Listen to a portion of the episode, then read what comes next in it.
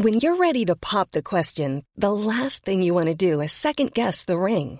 At Bluenile.com, you can design a one of a kind ring with the ease and convenience of shopping online. Choose your diamond and setting. When you find the one, you'll get it delivered right to your door. Go to Bluenile.com and use promo code LISTEN to get $50 off your purchase of $500 or more. That's code LISTEN at Bluenile.com for $50 off your purchase. Bluenile.com code LISTEN. Bueno, vamos a seguir con el tema. Está en la línea telefónica y le agradecemos, como siempre, Guillermo Nieto, presidente de la Asociación de la Industria Nacional del Cannabis. Guillermo, cuéntanos cómo ves tú esta decisión, eh, estas eh, pues eh, nuevas reglas y en qué cambian las cosas, por ejemplo, para la industria del cannabis. Pita Sergio, buenos días, buenos días a ustedes y a todo su auditorio. Pues estamos muy contentos porque estamos avanzando, estamos cada vez más cerca de una legalización total del cannabis. Eh, como sabemos, está regulando la parte lúdica, pero para nosotros, como siempre hemos mencionado, la parte industrial es la parte más, más importante. Imagínense el impacto que tendría en México y en su campo un cultivo industrial de una planta de la que se obtienen alimentos, fibras para tela, aceites para combustibles, medicamentos, y además tiene la capacidad de limpiar los suelos, de absorber grandes cantidades de dióxido de carbono. Sería una revolución verde 2.0, Sergio Lupita. Déjenme ponerles un ejemplo que es muy importante porque normalmente nos enfocamos en la lúdica. Hoy México importa 20 millones de toneladas de maíz, de maíz amarillo para alimento de ganado. Con la legalización de esta planta está comprobado que ese alimento para ganado puede provenir del cáñamo industrial y esos 20 millones de toneladas serían producidas en México. No se tendría que ir el dinero a, a, los agricultores de Estados Unidos, se quedaría en el país. Es donde vemos las partes más importantes. O como en el papel, hoy, en, hoy México importa todos los lines de papel para la producción de cajas, de unos árboles que tardan años en producirse. Si lo hacemos del papel hecho a base de cáñamo, esta planta produce el papel en 120 días con mucho mayor concentración de pulpa. Y por la situación geográfica en nuestro clima, Sergio, eh, podemos sembrar esta planta hasta tres veces al año. Eso sería una solución para un gran problema que hoy la humanidad tiene. Eh, hay quien dice que no, que no estamos viendo una verdadera despenalización. Finalmente, si alguien tiene más de 28 gramos y hasta 200, puede ser objeto de una sanción administrativa, de una multa. Si tiene más de 200 gramos, será perseguido como delincuente. Eh, ¿Qué opinas? Mira, Sergio, todas las, eh, cuando nacen estas industrias en todo el mundo, siempre nacen con, con restricciones mayores. Eh, nosotros creemos que es una muy buena ley porque nos permite eh, la parte lúdica, la parte medicinal, la parte industrial, la parte de la exportación. Con esta nueva ley, de acuerdo a la, a la revista New Frontier Data, que es una revista especializada en cannabis, se espera que en, un primer eh, paso se creen 75 mil empleos en el país gracias a esta planta.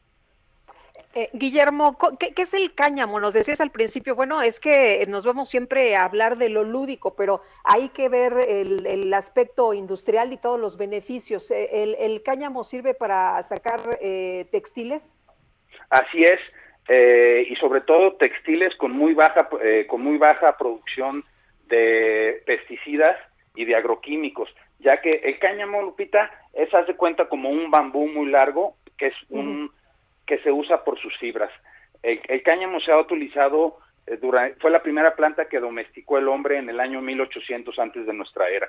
Y medicinalmente, el cáñamo se utilizó por primera vez en China en el año 2400 antes de Cristo. El cáñamo, eh, la primera eh, Biblia que fue hecha por Gutenberg, impresa por Gutenberg, fue impresa en papel de cáñamo, porque las fibras del papel de cáñamo son las fibras naturales más resistentes. Y no solo eso, Lupita, el primer coche que fue hecho por Henry Ford no solo utilizaba eh, biocombustible hecho a, hecho a base de cáñamo, sino utilizaba plásticos biodegradables hechos a base de esta planta. Hoy uno de los grandes problemas que tenemos en la humanidad es la cantidad de plásticos que tiramos. Este bioplástico, Lupita, eh, puede ser biodegradado en solo 80 días. Imagínense que nosotros en la humanidad tiramos al océano un camión de basura repleto de plástico cada minuto.